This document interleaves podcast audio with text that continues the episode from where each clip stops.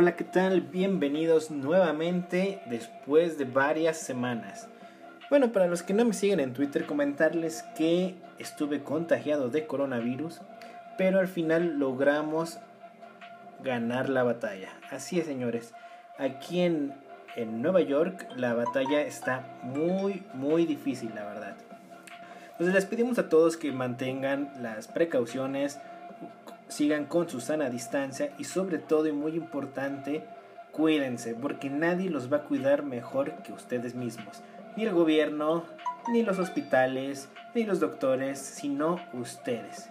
Vamos a comenzar con este resumen de los mercados. Vamos a cambiar un poquito el formato, ya que, bueno, han pasado muchas cosas en estos dos, tres meses y vamos a ver qué tal sale este formato y si les gusta, pues dejen en los comentarios y si no, este, lo volvemos a retomar como estaba anteriormente. Mi nombre es Antonio Moreno y recuerden seguirnos en nuestra cuenta de Twitter arroba contrasplit, el podcast totalmente en español desde Wall Street. Les recordamos que este podcast es gracias a Bolsa MX. Síganlos en sus redes sociales arroba Bolsa MX y comenzamos.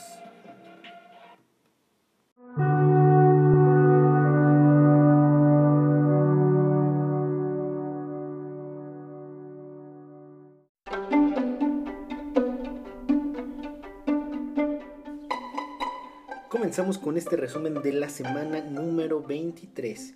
Esta semana estuvo marcado por grandes avances alcistas en las bolsas, sobre todo en la parte de Europa, que estaba muy rezagado de acuerdo a la recuperación que habían tenido en nube los índices americanos. Tenemos el ejemplo de España, el IBEX 35 subiendo casi un 11%. Eso no se veía desde el 2008. No fue el único índice que estuvo subiendo, ni el único país. Tenemos el caso de Alemania, de Francia, donde también estuvo alrededor de un 11%. Esto no quiero decir que eh, las pérdidas se hayan desaparecido, al contrario, solamente las recortaron ya que pierden más de un 15% en el viejo continente.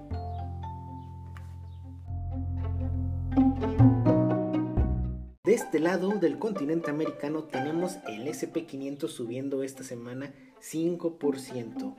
Anteriormente, las semanas anteriores ya tenemos 3 semanas de subidas continuas. Es decir, 2, 3% eh, hace 3 semanas, un 4% la semana pasada y ahora esta semana 5%. Y estamos prácticamente como inició el año, solamente tenemos una caída del 1% este año. Pero ojo, la sorpresa, ¿quién se la lleva? Nada más y nada menos que el Nasdaq, señores. El Nasdaq está haciendo máximos históricos. Tanto el Nasdaq 100 como el Nasdaq Composite, ambos están en máximos históricos. Ya lo superaron y hasta con creces. Este viernes eh, salió un dato de empleo, ahorita vamos a, ir a esa parte. Y eso fue lo que alentó la subida del viernes rompiendo los máximos. Es decir, que en estas tres semanas Wall Street ha estado subiendo y no hay quien los pare.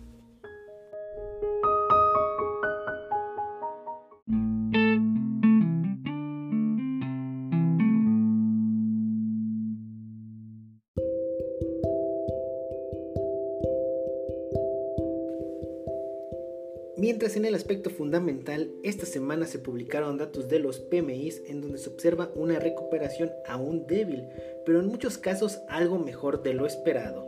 Destacan los servicios en China al nivel más alto desde octubre del 2010. En manufactureras en Europa fueron los peores, en este caso España y Alemania del mes de mayo en la parte del sentimiento del inversionista sigue aumentando el sentimiento alcista. Esto llega hasta el nivel más alto desde la semana del 21 de febrero.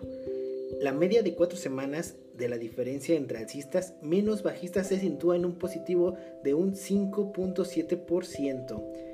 Esto no quiere decir mucho todavía, pero todavía está un 7.5 puntos por debajo de la media del último año. En el Investor Intelligence sí se aprecia un mayor nivel de alcistas en un 53%, 3 puntos por encima de la media anual.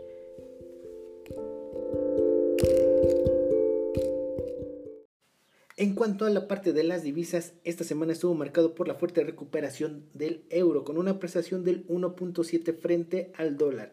Ya sabemos que el dólar rompió una figura bajista y prácticamente ha estado corrigiendo más de dos semanas contra todos los pares, pero el dólar index, como todos sabemos, el euro es la moneda más pesada, entonces es lógico que si el euro se fortalece, el dólar index tiende a corregir o viceversa.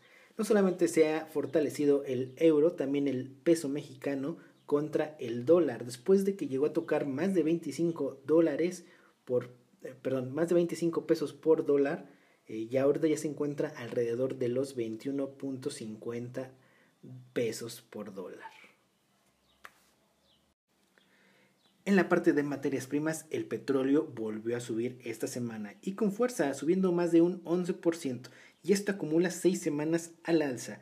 Recuerden, hace en el contrato pasado de futuros, el petróleo llegó a cotizar hasta en menos 37 dólares, algo que jamás en la historia se había visto, señores. Realmente me hubiera gustado mucho estar ahí en ese momento y estar operando, pero pues las condiciones no nos permitieron y ya las pérdidas se reducen solamente a un 35% en lo que va del año. Yo recuerdo que cuando empezaron las bajadas del petróleo, ese 35% se lo llevó en un solo día. El oro y la plata cayeron un 4 y 5% respectivamente, con esta última volviéndose a situar en negativo este año. La plata ha estado muy débil y no la dejan avanzar.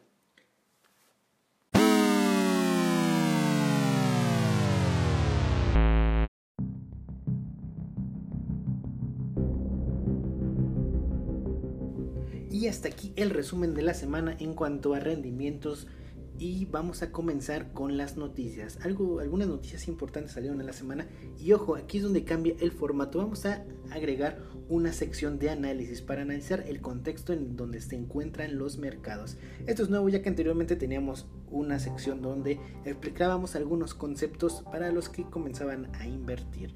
En este caso vamos a agregar esa nueva eh, sección posteriormente eh, en cuanto, eh, bueno, pase todo eso de la contingencia y ya sea un poco más sano seguir con las entrevistas, vamos a poder seguir con la sección de tiempos de conceptos. Mientras vamos a aprovechar ese tiempo para analizar un poquito el contexto sobre dónde están parados los mercados y lo que podemos esperar respectivamente de cara a las siguientes semanas.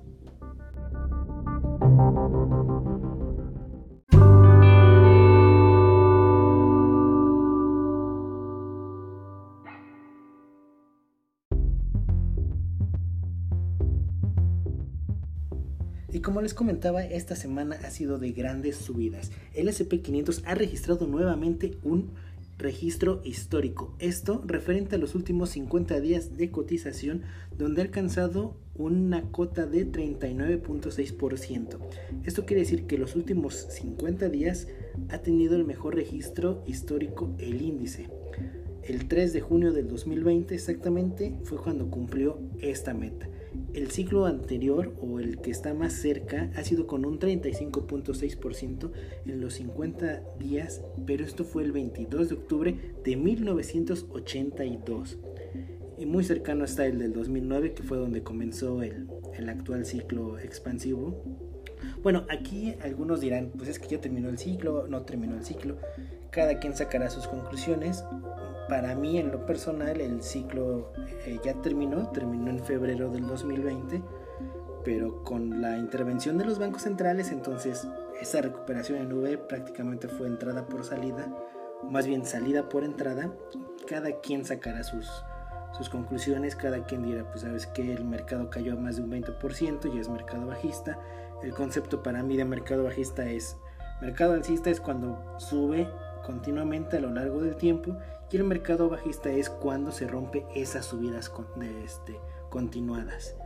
Eh, el porcentaje pues es indiferente, en este caso eh, alcanzaron cotas de más de un 30% de caída, pero lo ha recuperado prácticamente en dos meses. Entonces el ciclo expansivo para algunos dirán que todavía continúa y algunos dirán que todavía no. En otras cosas, eh, Trump, ya saben, siempre se jacta en, Twitter, en cómo va la bolsa, cuando va bien, hay que tuitear. De hecho, ayer estaba eufórico con el dato del empleo que salió. Eh, Trump mencionaba, hemos tenido los mejores 50 días de la historia en el SP500. Trump, esto no es una recesión. No voy a nombrar la palabra de, no me gusta la palabra de. Aquí Trump hacía eh, alusión a lo que es la depresión, ya que eh, eh, esta gran bajada parecía que estaba en comparación con el periodo de la gran recesión de 1929 que ocasionó una gran depresión. Entonces aquí Trump menciona que, que no es esto y bueno, como vemos los bancos centrales han ayudado a poder salir de esta gran depresión, palabra con D, y que nada más quedará en una recesión. Eso sí, con todas las cosas descorrelacionadas, economía, bolsas, empleos, sueldos, ahorros, todo disparejo, pero al final de cuentas ellos no le llaman recesión. En otros comentarios de Trump, él mencionaba que Warren Buffett había vendido las aerolíneas hace unas semanas, entonces él decía, hasta genios como Buffett se equivocan, mofándose de las declaraciones de Warren Buffett donde había dicho que ya no querían saber nada de ese sector y menciona a Trump. No debería haber vendido las aerolíneas porque hoy están por las nubes. Boeing ha, tenido dos, tres días increíbles, subiendo más de un 10%. Eso en parte ha ayudado mucho al Dow Jones. Y American Airlines también ha subido 40% en una sola sesión y el día viernes de ayer seguía con las subidas hasta a un 20%. Ya al final de la sesión prácticamente se estaba desinflando la acción, pero eh, bueno, es lo que nos dice Trump que Buffett se equivocó al vender ese sector. ¿Y cómo no va a subir el sector si realmente eh, la Fed ha rescatado todos los sectores? Si cae el sector energético, cae el petróleo, eh, hay que hacer todo lo posible para salvar el sector energético caen las aerolíneas, ¿cómo pueden quebrar? Hay que hacer todo lo posible para salvar ese sector. Prácticamente eh, la Fed eh, rescató estos sectores. Es más, la Fed está comprando bonos basura de Hertz, así se los pongo. Una empresa que ha subido el 100%, 150% en los últimos días, una empresa quebrada que ya es basura, pero como la Fed la está apoyando, está inyectando, está comprando bonos basura, entonces ha subido tremendamente. En lo personal yo no operaría ese tipo de acciones, eh, siguen siendo basura. Eh, al final de cuentas está, está apoyando lo que es la zombificación eh, la Fed al ser una empresa que no, no, no, obtiene beneficios a lo largo del tiempo y tiene una deuda enorme, se sobreendeuda. Entonces, para mí ese tipo de, de empresas no, no sirven para nada entonces no hay que buscar ahí oportunidades. Cada quien dirá, sabes que a mí sí me gusta eh, comprar eh, empresas basura, empresas zombies. Y bueno, ahí se los dejo. Cada quien es libre de comprar lo que quiera.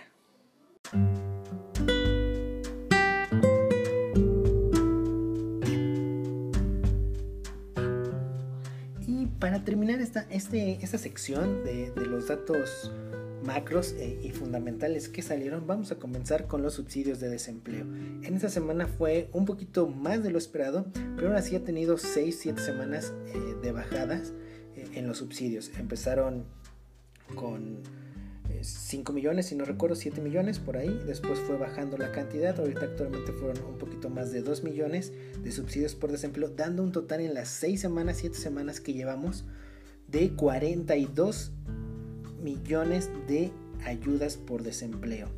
Aquí no me cuadran un poquito los números ya que la tasa eh, de, paro debería estar actualmente por el 20% alrededor, pero bueno, eh, mencionan eh, en los comentarios el día de ayer que salió, la tasa de desempleo salió con un 13%, se esperaba alrededor de un 19% y fue un 13%. Las nóminas no agrícolas crearon empleos de más de 2 millones, entonces fue un dato asombroso. La bolsa de por sí ya venía alcista en los últimos días y cuando sale este dato se disparó hasta mil puntos el Dow Jones subiendo 3% intradía.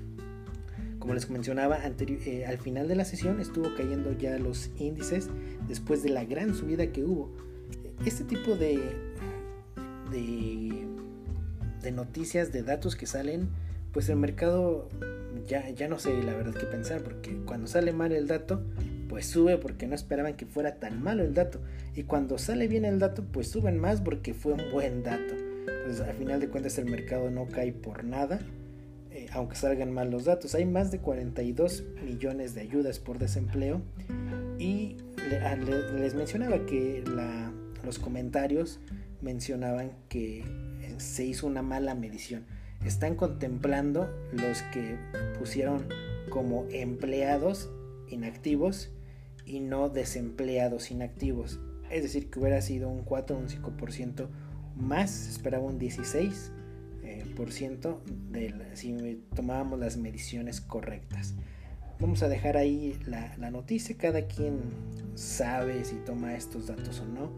En lo personal yo no estoy comprando este rally que, ha habido en V. Eh, más que nada, yo creo que conviene más no saber mucho de, finanzas, de economía y estar comprado. Realmente eh, a mí no me lo permite. No, no, no estoy a gusto comprando esto cuando sé que las cosas no están funcionando bien, cuando sé que hay 40 eh, millones de desempleos, cuando sé que la tasa es más de un 10%, que fue el pico de la crisis del 2008, yo no me siento a gusto comprando ese tipo de, de niveles. Y aparte las valuaciones están altísimas. Eh, hay un indicador, el indicador de Buffett también, eh, que divide lo que es el índice, el Share 5000 entre el PIB. Entonces está carísimo. Eh, los PER también. Entonces prácticamente yo no, no, no estoy comprando esto. Pero también aquí estamos para ganar dinero. Entonces, pues pongan el ejemplo como si eres un, un chavo que pues se la vive en la fiesta. A final de cuentas él no se preocupa por lo que viene después, no le preocupa la resaca del día siguiente. Este, ya llegará el día siguiente y ya veré yo, yo qué es lo que hago, pero mientras estoy disfrutando la fiesta.